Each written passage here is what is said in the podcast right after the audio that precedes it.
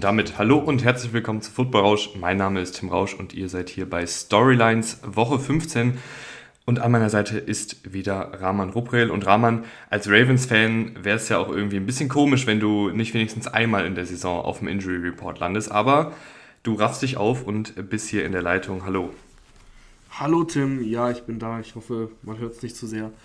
Ähm, ich sag mal so, ich äh, war, ich war out aber bin dann direkt bei einem, bei einem, ähm, bei einem Early Game, Thursday Game, bin ich schon wieder da, bin schon wieder im Training. Nur limited, aber das ist okay. Reicht ja auch, ich kann ja quatschen. Äh, hab ja äh, am Sonntagmorgen schon eine Folge aufgenommen, also wer da noch nicht reingehört hat, kann gerne reinhören. Da ging es um die Spiele von Samstag, beziehungsweise um die Spiele von Samstag auf Sonntag, äh, die drei Partien. Da gab es ja sehr, sehr viel zu besprechen. Ähm, Dementsprechend haben wir da ja schon drei Storylines und weil Rahman eben leicht angeschlagen ist, äh, machen wir heute noch zwei weitere. Das heißt, für den Spieltag gibt es dann insgesamt fünf Storylines. Es war ein verrückter Spieltag. Es waren auch viele, viele sehr, sehr kuriose Highlights. Also ähm, allein Patriots Raiders Spiel, wie das geendet ist, kann man natürlich drüber reden, aber da, da gibt es jetzt sonst nicht viel mehr, was wir da als Storyline zu erzählen können, außer dass es jetzt eben ein kurioses Ende war. Und ähm, der bietet sich, ist jetzt nicht so viel Spielraum für Analyse, außer dass es halt absolut bekloppt war. Und deshalb haben Rahman und ich uns gedacht, ähm, reden wir mal über was ganz anderes, über was, was vielleicht auch ein bisschen zeitloser ist, aber was jetzt so 15. Spieltag schon ganz gut reinpasst. Ähm, die Erstrunden-Picks 2022 und zwar alle. Wie performen die eigentlich? Was läuft da bisher gut? Welche Teams haben vielleicht einen Glücksgriff gehabt? Welche Teams erwarten sich ein bisschen mehr von ihren Spielern, welche Spieler kommen vielleicht gerade erst in ihre Höchstform, also nach leichten Anlaufschwierigkeiten ist ja für Rookies auch nichts Ungewöhnliches. Und äh, dementsprechend ist die erste Storyline bei uns heute, dass ähm, wir alle Erstrunden-Picks durchgehen. Natürlich jetzt nicht äh, drei Stunden lang äh, jeden einzelnen besprechen, sondern kurz und knackig jeden einzelnen Spieler, was ist uns aufgefallen, ähm, wo geht's vielleicht noch ein bisschen, wo geht vielleicht noch ein bisschen mehr und so weiter und so fort. Und Raman, äh, fangen wir an mit dem ersten Pick im NFL-Draft, Trayvon Walker. Was ich bisher gesehen habe, sind einige Splash-Plays, ähm, wo dann einfach seine Athletik durchkommt, wo dann auch einfach diese Power durchkommt, die er hat. Ist auch ganz gut in Coverage, äh, ist für einen Edge-Rusher ja auch nicht, nicht normal, dass die, dass die sich da so gut bewegen können. Könnte in meinen Augen noch ein bisschen mehr rumgeschoben werden in der Defensive Line der Jaguars, also vielleicht auch mal als Defensive Tackle häufiger aufgestellt werden, durch die Mitte blitzen und so weiter und so fort.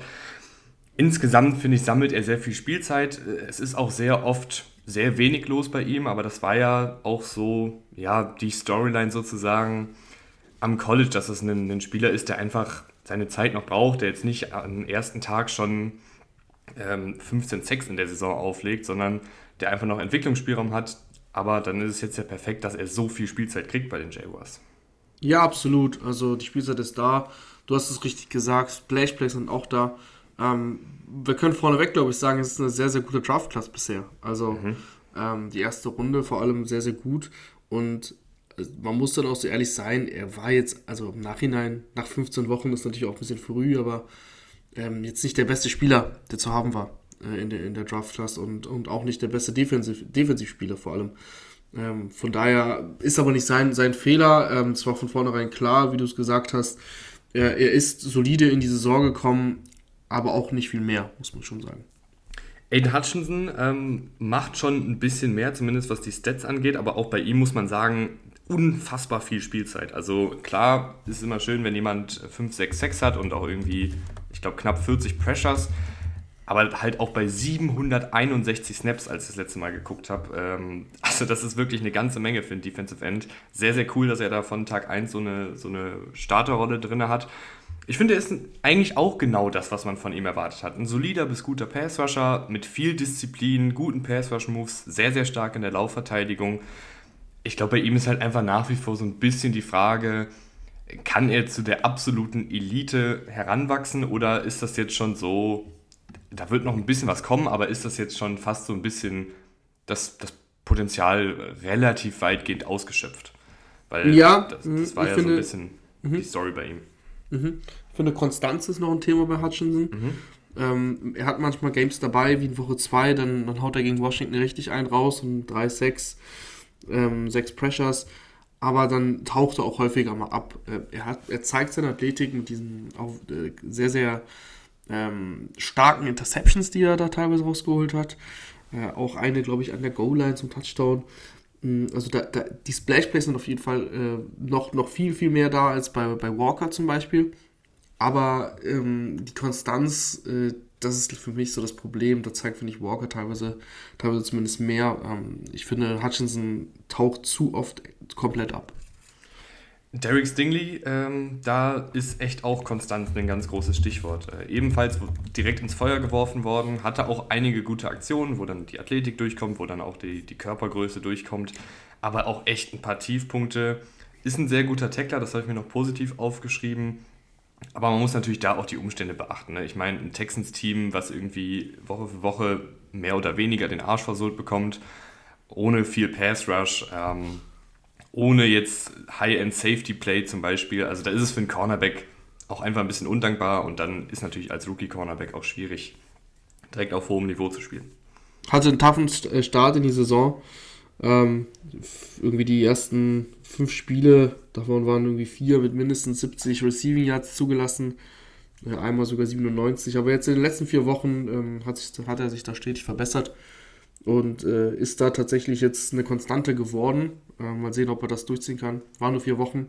Äh, hat aber dann auch mit Verletzungen zu kämpfen gehabt, das muss man auch sagen. Mhm. Ähm, das letzte Spiel Woche 10 gehabt. Von daher ja, schauen wir mal, dass er, dass er wieder gesund wird. In der ersten Saison für die Texans jetzt eh nicht ganz so entscheidend bei dem Rekord.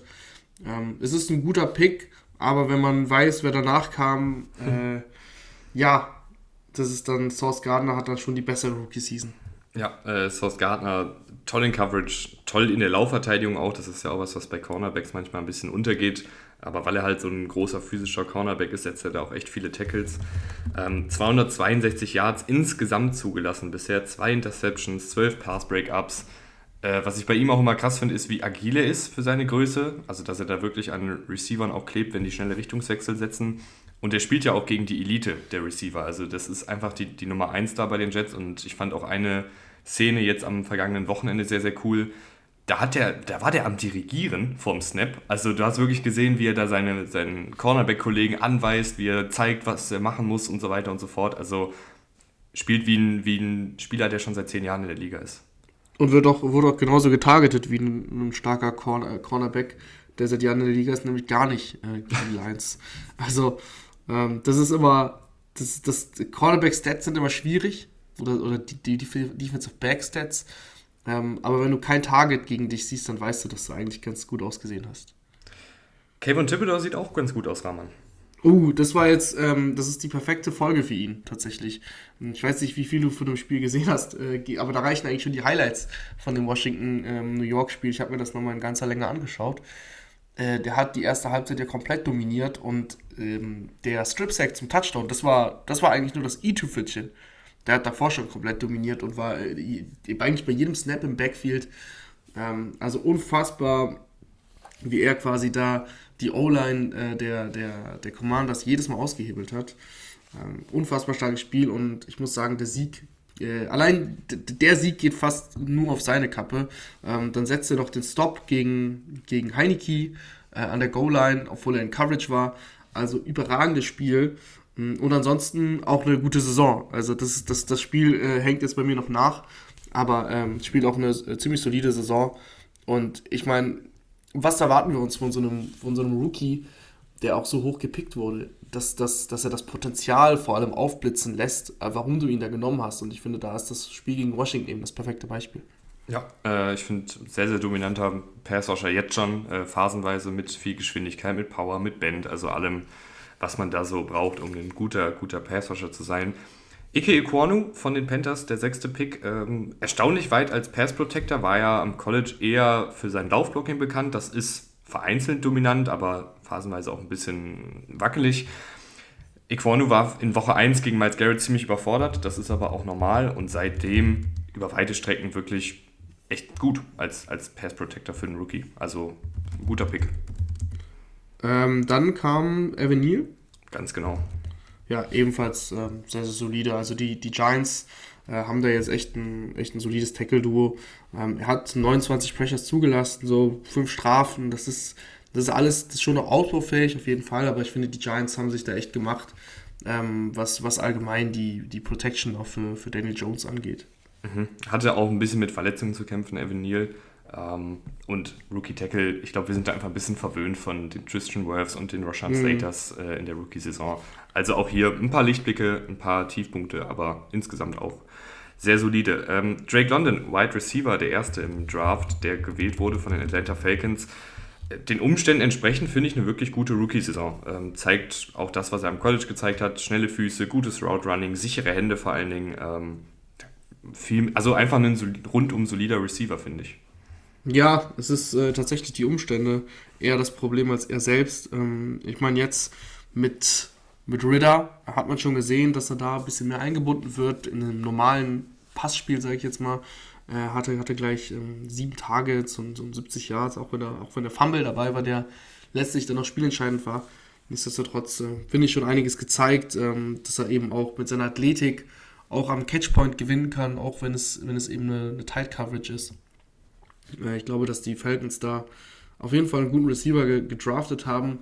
Wo es dann genau hingeht, ob es jetzt ein klarer Receiver 1 ist, das kann man jetzt einfach noch gar nicht sagen. Aber ähm, definitiv ein Spieler, den, den sie sehr, sehr häufig einsetzen werden. Charles Cross, ähm, Left Tackle der Seahawks, ähm, insgesamt auch bisher eine echt gute Rookie-Saison, vereinzelt in Spielen überfordert, wenn es gegen die Elite geht, aber auch hier ist ein Tackle, ist ein Left Tackle vor allen Dingen als Rookie, ist normal. Ich habe jetzt äh, gegen die 49ers äh, eine Szene gesehen, wo ja Nick Bosa ähm, ja, sehr, wie soll ich sagen, ähm, mit, mit, mit großem Willen zu Boden gerammt hat. Ähm, er, er, sah auch, das muss man auch sagen, natürlich ein paar Mal nicht gut aus gegen, gegen Nick Bosa, aber auch da ähm, Talent hat er gezeigt äh, und, und warum die, die Seahawks ihn da gepickt haben. Und ähm, die, die, die Seahawks sowieso eine gute Saison äh, und Gino Smith profitiert auch davon, dass er, dass er da meistens zumindest eine saubere Pocket, vor allem in den ersten Wochen hatte. Ähm, von daher haben die Seahawks da alles richtig gemacht. Und ich glaube, die Jets haben auch alles richtig gemacht mit mhm. Garrett Wilson.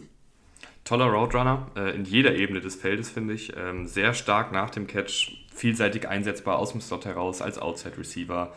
Ähm, hat dabei in seinem Roadrunning, äh, wenn man toller Roadrunner sagt, ist da auch sowas gemeint wie Antizipation oder wie er dann auch äh, Cornerbacks attackiert und, und wie er dann auch seine Routen setzt und wie er da mit den Körperbewegungen arbeitet und so. Das ist alles schon echt sehr, sehr weit und gefällt mir wirklich sehr, sehr gut, ähm, was Garrett Wilson so macht. Ähm, ich finde es, ja, ich finde es auch, das, was mich am meisten erstaunt ist, er wirkt auch so routiniert, ähm, dass er halt schon ewig dabei ist. Ich meine, du hast es bei ähm, Source Gardner, glaube ich, gesagt. Mhm. Äh, da haben die Jets wirklich alles richtig gemacht mit ihren ersten beiden Picks. Ähm, bei Garrett Wilson kann ich mir vorstellen, dass das ähm, wenn sie, wenn sie irgendwie auf Quarterback gesettelt sind nächstes Jahr, weil man weiß es nicht, was da genau passieren wird, da gibt es ja viele Optionen, dass der da auch wirklich so eine, ja, ich will jetzt nicht übertreiben und sagen, eine Justin Jefferson-Saison hinhaut, das ist vielleicht zu hoch gegriffen, aber dass er zumindest easy auf seine 1400, 1500 Receiving Yards kommt in, in einer ganzen Saison. Chris Olave ebenfalls sehr, sehr, sehr gute Rookie-Saison. Ähm, geht ein bisschen mehr, finde ich, in Richtung Possession Receiver. Das heißt jetzt nicht, dass er nur im Kurzballspiel unterwegs ist, aber er ist jetzt nicht der allerbeste, ähm, wenn es darum geht, Yards nach dem Catch rauszuholen. Aber ebenfalls total flexibel einsetzbar aus dem Slot heraus, als Outside Receiver, auch als tiefe Anspielstation, ähm, sichere Hände, auch gutes Route Running, also auch ein Top, Top. Wir haben viele, viele gute Receiver in dieser Draft Class bisher. Ja, Jameson Williams kam direkt dahinter, ebenfalls Receiver. War natürlich fast die ganze Saison verletzt, ist jetzt seit zwei Spielen wieder dabei. Sogar einen Touchdown gefangen, äh, hätte ich jetzt auch einen Touchdown haben müssen, wenn Jared Goff ihn nicht unterwirft. Mhm. Ähm, wurde bisher wirklich nur spärlich eingesetzt, ähm, häufig bei, bei Deep Throws. Äh, und da hat er jetzt schon gezeigt, dass er, dass er ähm, die Cornerbacks dieser Liga und die Saf Safeties dieser Liga schlagen kann. Mehr kann man noch nicht sagen, aber ich finde die, die Ansätze, die wir jetzt schon gesehen haben, ähm, ja, vielversprechend. Jordan Davis, ähm, leider verletzungsbedingt auch einen Teil der Saison verpasst bis dato, aber auch ähnlich wie am College ein, ein toller Laufverteidiger als Pass-Rusher. Zieht er zumindest Double-Teams auf sich, aber macht jetzt noch individuell nicht so mega viel. Relativ einfache Analyse. Kyle Hamilton ähm, bei, den, bei den Ravens musste schon äh, in dieser Saison das ein oder andere Mal Lehrgeld bezahlen, ähm, weil er da in Coverage ein bisschen, wie soll ich sagen, blauäugig auch unterwegs war, teilweise zu viel Platz gelassen hat. Aber ähm, jetzt schon, zeigt jetzt schon eben, warum man ihn gedraftet hat, weil er eben in allen Facetten des Spiels ähm, richtig gut sein kann. Also egal, ob es gegen den Lauf ist, egal, ob du ihn als Blitzer schickst oder eben auch in Coverage. Also da hat er Höhen und Tiefen gehabt, meiner Meinung nach. Ähm, aber eben auch äh, einige Höhen und ich glaube, wenn Kyle Hamilton noch ein bisschen mehr Routine bekommt, ähm, die ihm, finde ich, sichtlich auch ein bisschen fehlt, äh, dann könnte das noch, noch, noch viel, viel besser sein. Ja, ich finde vor allen Dingen gut, äh, wenn sie ihn so als Matchup-Waffe in der Box einsetzen. Also mal mhm. gegen Running Backs, mal gegen Tight Ends, mal als Quarterbacks bei, mal als Blitzer, mal als Zonenverteidiger. Also da kann man ihn wirklich sehr, sehr gut und sehr flexibel einsetzen. Kenny Green, der Texans Erstrundenpick, hat echt Probleme bisher. Äh, vor allen Dingen, wenn, wenn ein Defensive Tackle kommt, der viel Power hat, da hat er echt keinen stabilen Halt. Als Laufblocker okay, mit, mit einigen guten Blocks, aber auch hier muss er gegen bullige Defensive Tackles oft einpacken. Da, ich weiß nicht, da fehlt einfach noch ein bisschen was an Spielstärke, wahrscheinlich noch ein bisschen an Routine, ein bisschen an Technik. Ähm, ist aber jetzt auch nicht ungewöhnlich für einen Offensive Liner im ersten Jahr. Mhm. Ähm, die Washington Commanders haben auch einen Receiver genommen. Äh, Jahan Dotson reiht sich eigentlich nahtlos ein in die starke Receiver-Class. Sechs Touchdowns schon äh, gehabt, richtig gute Hände. Ähm, hatte auch ein bisschen mit Verletzungen zu kämpfen, also sind die Yards jetzt nicht ähm, extrem, aber das zeigt umso mehr, dass du, dass, dass, dass diese sechs Receiving Touchdowns wirklich ein guter Wert sind. Äh, gerade in der Endzone ein sehr gutes Target und hat auch sichere Hände. Ähm, nur, nur ein Drop in der, in der ganzen Saison. Das ist schon gut. Seine fast 15 Yards pro Fang ist auch ein starker Wert. Also Jahan Dotson hätte ich nicht gedacht, ist aber eine sehr, sehr gute ähm, Deep Threat Option schon in seiner ersten Saison und eben auch eine gute Red Zone Waffe. Zion Johnson, der Guard der Chargers, ähm, ich finde ihn solide bisher. Äh, die PFF-Note, wie auch immer man die gewichten will, äh, ist ziemlich bescheiden. Ich fand es bisher nicht ganz so dramatisch, wie es da jetzt aussieht, äh, aber hatte seine guten Laufblöcke, hatte auch seine Siege in der Pass Protection, aber hier und da auch einfach ähm, mit, mit Losses, also ganz normale äh, Rookie-Guard-Saison, aber ich, ich fand ihn wirklich über weite Strecken solide. Ähm, Traylon Burks von den, von den Titans, der nächste Receiver, mhm.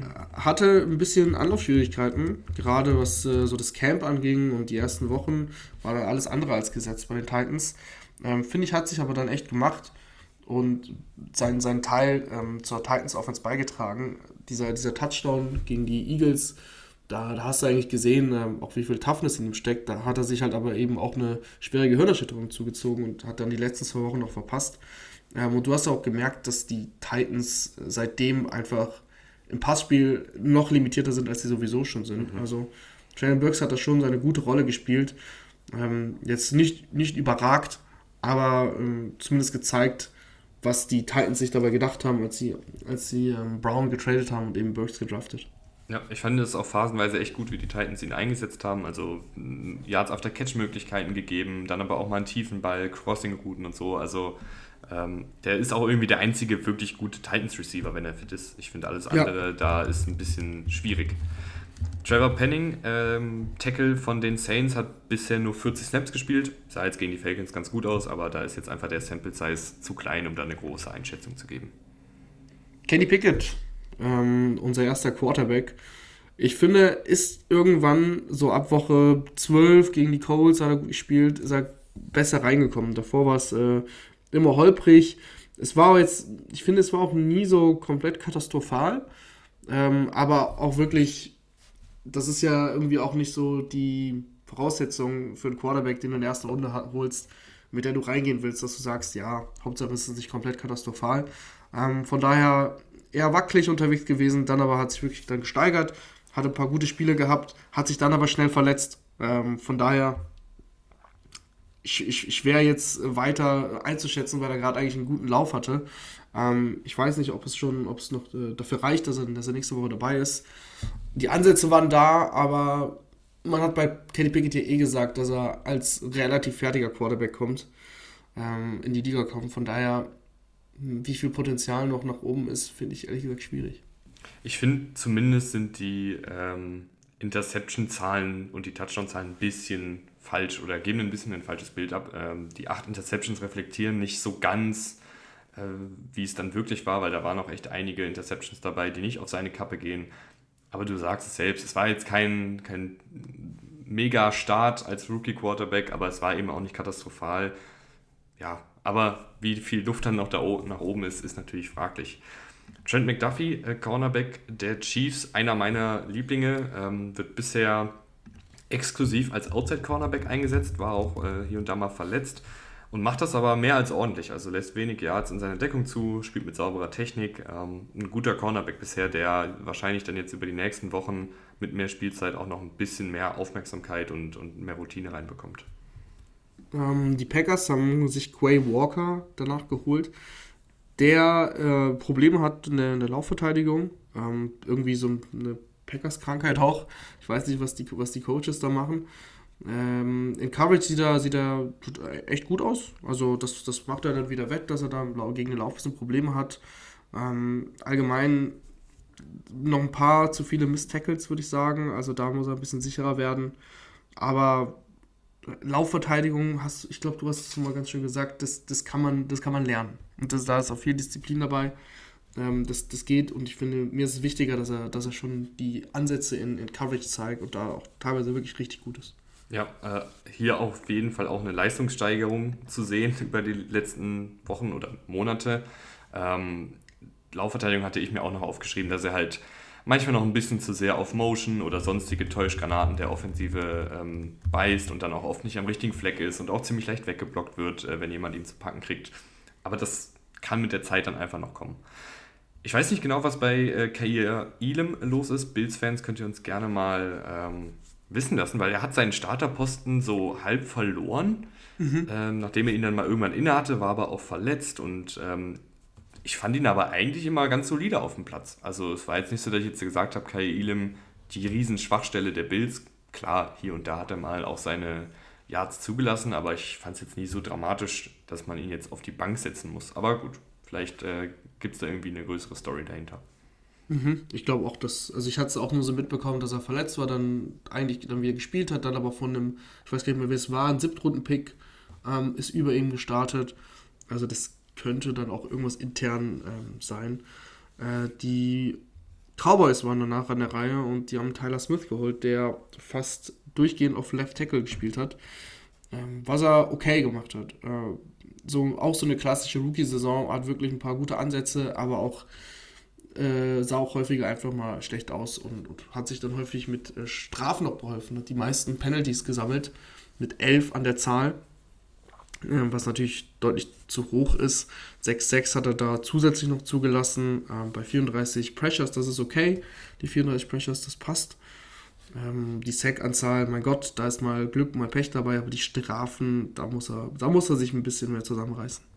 Ich fand ihn aber phasenweise auch wirklich gut als Laufblocker. Also mhm. das, das finde ich, hat er echt gut gemacht. Und gleiches gilt ja dann auch für Tyler Linderbaum. Äh, auch hier ähnlich zu dem, was wir so im Vorfeld gesagt haben. Großartiger Laufblocker, aber durchaus mit Problemen im Passblocking, weil er halt einfach ein vergleichsweise schmalerer, schmächtigerer Center ist. Das ist immer so komisch, das zu sagen, wenn die mhm. irgendwie 1,85 und 120 Kilo schwer sind. Ähm, aber vergleichsweise ist er halt ein bisschen undersized und ein bisschen leichter als Center und hat dann da in der Pass Protection einfach Probleme mit, mit Power zum Beispiel. Ja, aber ich glaube, um, ähm, und das ist das Gute in der Rookie-Saison, da ist noch Luft nach oben. Jason Kelsey zum Beispiel ist auch eher ein leichterer mhm. Center, der, der ja gezeigt hat, dass das durchaus ähm, keine Schwachstelle sein muss. Ähm, Tyler Linderbaum hat schon bei einigen Laufspielzügen gezeigt, wie viel Athletik in ihm steckt da blockt er seinen Mann, ähm, dann, dann geht er auf den, auf den Edge-Verteidiger, blockt den auch noch und schafft es dann aufs zweite Level zu kommen. Ähm, da gibt es wirklich einige Beispiele bei Linda Baum. Das gefällt mir wirklich gut als Ravens-Fan. Und äh, die Ravens haben endlich mal einen Center, der den Ball auch snappen kann. Das ist auch schon viel wert. Jermaine Johnson, äh, der Erstrunden-Pick, der dritte der Jets. Ähm, bisher mit der unauffälligste aus dem Trio, ist aber auch schwierig, da dann noch mehr aufzufallen. Ist ein Rotationsspieler in der tiefen Defensive Line, sehr, sehr guter Laufverteidiger, da zeigt er viel Wille, gute Disziplin und wird auch nur sehr selten aus seiner Gap geschoben. Als Passrusher bisher wenig in Erscheinung getreten, hat aber auch, muss man fairerweise sagen, noch nicht so mega viele Möglichkeiten gehabt. Also der spielt viele ähm, Laufverteidigungsdowns und wird dann bei Pass-Rushing-Downs ausgewechselt für einen Bryce Huff beispielsweise. Und ähm, ist da einfach ein, ist ein solider Rotationsspieler, der, der langsam mhm. rangeführt wird. Ähm, aber halt nicht sonderlich spektakulär bisher. Devin Lloyd, der Linebacker der Jaguars, der hatte einen sehr starken Saisonstart. Hat da wirklich viele auch von diesen Splash-Plays gemacht, äh, viele Highlight-Plays. Seitdem ist es aber wirklich schwierig. Äh, oft zu spät bei Pässen, lässt sich auch von gegnerischen Quarterbacks und Motions gern mal verarschen.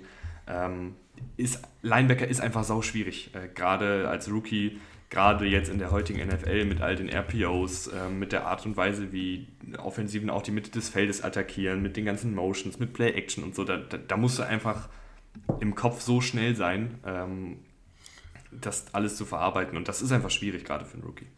Mhm. Ähm, ja, da ist gerade gegen den Pass irgendwie über 600 Yards schon zugelassen. Da war er von Anfang an ein bisschen wackelig unterwegs. Du hast die Splash Plays angesprochen. Ähm, hatte, hatte da ein paar starke Tacklings auch. Aber ich tue mich ein bisschen schwer da noch. Ähm, bisher habe ich da zu wenig gesehen, um, um auch optimistisch zu sein, was eben die, die Coverages angeht. Äh, gegen den Lauf ist das solide, aber dann sind wir wieder bei einem, bei einem First-Round-Pick ähm, für einen Linebacker, der der gut, also der gut, halbwegs solide gegen den Lauf ist. Ich möchte noch nicht zu früh urteilen, aber da ist es ein Spieler, bei dem ich am skeptischsten bin, was, was den Pick äh, grundsätzlich angeht. Mhm. Devonte Wyatt, äh, da kam bisher gar nichts und dann jetzt in der Nacht von gestern auf heute beim Packers-Sieg gegen die Rams waren zumindest mal ein paar gute Ansätze zu sehen. Das war äh, nicht ganz unwichtig, dass der mal langsam ins Rollen kommt. Ja, äh, auch kaum Snaps gespielt davor. Ähm, sein, sein Season High waren 20 Snaps äh, bis zu dem Spiel jetzt. Da habe ich jetzt den Snap-Count nicht offen. Äh, von daher, da, da, muss man noch ein bisschen, muss man ein bisschen vorsichtig sein. Cole Strange, einer der strangesten Picks äh, im Draft. Ähm, bisher mal Hümer-Hot. Also gegen technisch sehr gute Defensive Tackles hat er seine Probleme. Ansonsten aber auch mit einigen Lichtblicken ähnlich wie viele andere Rookie Offensive Liner, über die wir jetzt schon gesprochen haben. Mhm. Ähm, George Kalafdis von den, von den Chiefs finde ich solide. Also macht das, macht das ganz gut. 40 Pressures schon gesammelt in dieser Saison. Ähm, ist auch relativ oft auf dem Feld, also hat da seinen Anteil an der, an der Chiefs Defense, die wie immer nicht die, die beste ist, aber ich finde, für seine Rookie-Saison ist das okay. Ähm, gegen den Run ist er, hat er noch Schwachstellen. Also da auf Edge ähm, ist er sich meistens äh, bei, bei Teams, die eben, die eben auch mal ein, äh, eine Read Option spielen, unsicher, was er machen soll und sieht da teilweise lost aus. Aber ähm, trotzdem finde ich die Ansätze gegen den Pass als, als Pass Rusher ganz gut. Dexton Hill, der 31. Pick, äh, mochte ich auch sehr hatte gegen die Bucks jetzt seinen ersten Start für die Bengals. Äh, schwierige Aufgabe, wurde wegen einiger Verletzungen in der Bengals Secondary viel rumgeschoben, war da auch mal im 1 gegen 1 gegen Mike Evans und so. Das ist halt dann einfach ein Mismatch. Hatte dementsprechend auch ein paar Wackler drin, aber dann auch ein paar Highlights, gerade in der Laufverteidigung hat er ein paar ganz gute Plays gemacht, aber bisher einfach auch sehr wenig Einsatzzeit bekommen.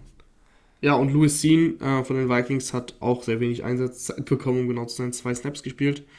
Ähm, da können wir natürlich dann auch wenig zu sagen, ist, ist verletzt. Ja, leider verletzt.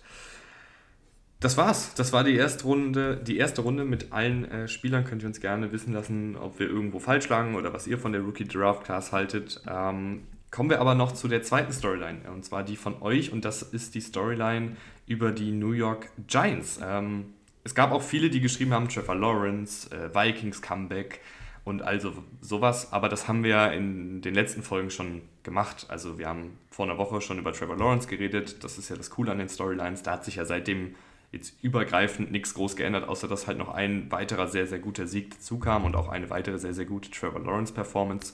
Ähm, und Vikings, wie gesagt, in der letzten Folge, ähm, in meiner Solo-Folge schon behandelt. Aber Rahman, die New York Giants ähm, haben sich einen Sieg errungen, vielleicht nicht unbedingt mit fairen Mitteln, beziehungsweise mit auch sehr, sehr viel Glück von den Referees. Das ist ja dann nicht die Schuld der Giants, äh, dass die Referees da einige dann doch eher fragwürdige Entscheidungen treffen.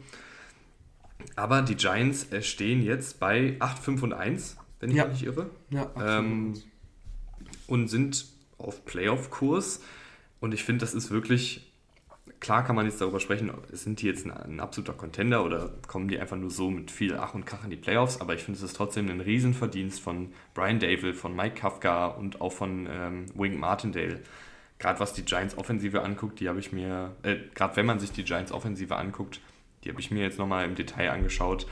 Ähm, Und ich habe mir da aufgeschrieben, viele Wege führen zu Yards. Also mhm, äh, mhm. die meisten Metriken haben die Giants so im unteren Mittelfeld zwischen Platz 16 und 24, was so die Offensive angeht. Also wenn man sich Yards pro Player anguckt oder EPA und was es da nicht alles gibt. Ähm, das ist aber, wenn man sich das Team auf dem Papier dann anguckt, das achte Weltwunder. Also dass die überhaupt so im Mittelfeld, unteres ja. Mittelfeld rangieren. Äh, machen da wirklich super, super viel mit schematischen Stützen äh, für Daniel Jones, aber auch für diese Offensive generell. Saquon Barkley kriegt per Screens den Ball in die Hand, per Wildcat und normalen Läufen. Hier und da streust man noch eine Read Option ein. Im Passspiel arbeitest du gut mit Play Action, du hast viele designte Pässe. Ähm, Jerry Slayton setzt du immer mal wieder in Szene. Aber es ist wirklich Wahnsinn, wie diese Offensive dann überhaupt Yards kreiert mit einer auf dem Papier nicht gerade dominanten Offense. Also ähm, die Offensive Line gefällt mir hier und da tatsächlich ganz gut.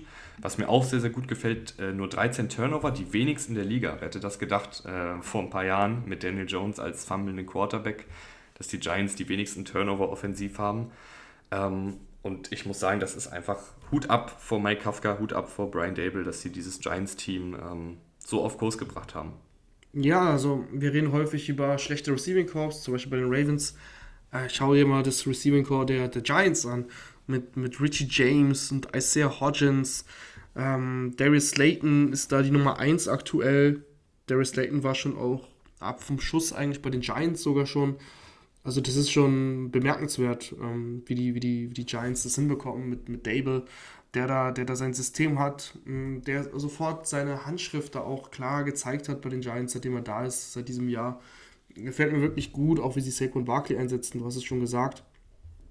Ähm, die Giants sind gut in der Red Zone, was auch sehr wichtig ist und was auch Coaching ist, meiner Meinung nach. Sehr viel Coaching, weniger individuelle Klasse. Ähm, da sind sie Platz 8, was, was Touchdown Percentage angeht in der Liga. Also das sind, das sind so alles Werte, Turnover hast du gesagt. Ähm, das kann man mit gutem Coaching, sagen wir mal, entweder reduzieren, Turnover, oder eben in der, was die Red Zone Percentage angeht, hochschrauben. Und das, das machen sie und da, da geht wirklich viel, viel Verdienst eben auf, auf den Coaching-Stuff. Ähm, und die Defense, das ist eine sehr, sehr gute Defensive Line. Äh, und das hat man jetzt gerade nochmal mit Thibodeau gesehen. Ähm, aber auch Leonard Williams ähm, seit Jahren sehr, sehr gut dabei. Äh, mit Ajis Ojolari hat sie letztes Jahr einen, einen Spieler gepickt, der viel Potenzial hat. Also da haben sie einfach die Möglichkeiten. Ähm, Dexter Lawrence sowieso. Äh, und, und so finde ich, ist das ein sehr unangenehmes Team, ähm, was die Dinge, die es beeinflussen kann, was nicht Spielermaterial angeht, sehr, sehr gut macht. Und ähm, ja, ich glaube, wenn, wenn du, wenn du der Offense, wenn die Offense noch so ein bisschen mehr Splash-Player hätte, also sie haben Saquon Barkley, aber das, das war es ja dann, dann, dann wäre da noch viel mehr möglich. Ja, wenn sie wenigstens ein vertikales, exklusives mhm. Element hätten. Aber mhm. äh, ist halt auch einfach schwierig, wenn dann ähm, hier und da dann doch, also ich habe eben gesagt, die Offensive Line hat ein paar Lichtblicke, allen voran Andrew Thomas, der eine super Saison spielt, aber eben auch ein paar Schwachstellen und dann hast du keinen, hast du Receiver, die jetzt, abgesehen vielleicht von Darius Slayton, nicht unbedingt äh, tief auf Separation kreieren können. Ähm, da ist es einfach dann schwierig, viele explosive Passplays zu haben. Aber ich sag dir was, gerade die Defensive Line, wo du es gerade nochmal angesprochen hast, äh, Aziz Ojulari und äh, Thibodeau als Edge Rusher und dann mit Leonard Williams und Dexter Lawrence durch die Mitte, das könnte vielleicht dann jetzt über die nächsten Wochen, ähm, jetzt wo dann auch alle gesund sind, alle fit sind, alle zusammenspielen, vielleicht so der X-Faktor werden für die, für die Giants. Ja, absolut. Absolut. Das Wetter wird, äh, wird kühler, äh, es wird unangenehmer und das, das macht es den Defensive Lines ähm, auch, auch ein bisschen leichter. Und ich sag mal so, die Giants, es ist, es ist ein bisschen oldschool, ähm, aber sie haben halt die Tugenden, die man eben braucht im, im, im, kalten Wetter. Das ist eben eine solide Defense und eine sehr gute Defensive Line und ein Laufspiel, was äh, mit Saquon Barkley sehr gut sein kann. Da muss die O-Line ein bisschen mitspielen. Äh, das tut sie nicht immer, das muss man schon auch sagen. Aber ich finde auch sehr gut, wie sie Daniel Jones einsetzen. Ähm, das Element Daniel Jones im Laufspiel ist auch sehr, sehr gut da wird grade, im Hintergrund reingetippt ja, in die Tasten. Ich, ich muss, ich habe ja gerade aber auch die ganze Zeit auf dem Ohr so dieses äh, Rauschen. Ähm, also als ob hier ein Handy in der Nähe wäre oder so, bei mir ist nichts. Es ist sehr, sehr, sehr, sehr unangenehm. Ähm, aber ich wollte gerade die Stats von Daniel Jones, die Rushing Stats rausholen. Ähm, er hat, wo sind wir denn da? So, kurz schauen. 500 und fast 70, 580 Rushing Yards. Ähm, davon sind 218 designed. Und er sind also designte Rushing Yards. Und er ist 60 Mal designed gelaufen. Ähm, das, das sind Zahlen, die mir sehr gut gefallen, muss ich sagen. Also, das ist auch wichtig, dass du Daniel Jones da in der Hinsicht einsetzt, weil das eine seiner Stärken ist. Es ist er ist nicht der klassische Dropback-Passer, der da Woche für Woche konstant spielt. Da hat er, da hat er immer noch Fehler drin. Aber so minimierst du die Fehler, wenn du ihm eben auch den Ball laufen lässt und dass du das eben auch an der Goal-Line einsetzt. Ähm, ich habe eben schon über die Red Zone-Zahlen gesprochen. Allgemein haben sie, finde ich, ein sehr kreatives Playbook an der Goal-Line. Ähm, sie haben viele verschiedene Möglichkeiten, den Ball in die Endzone zu bekommen. Und äh, ja, das, das im Gesamtpaket gefällt mir gut, wenn man bedenkt, welche Mittel sie haben. Fehlerminimierung ist auch ein gutes Stichwort. Ich versuche natürlich jegliche Störgeräusche rauszuschneiden, aber ein bisschen Rauschen gehört zum Footballrausch auch dazu. Das äh, sage ich auch, wie es ist. Ähm, vielen, vielen Dank, Rahman. Äh, vielen, vielen Dank fürs Einschalten äh, da draußen an euch und äh, kurier dich aus. Wir hören uns dann nächste Woche hoffentlich wieder. Ja. Kurz nach Weihnachten. Bis dann. Ciao.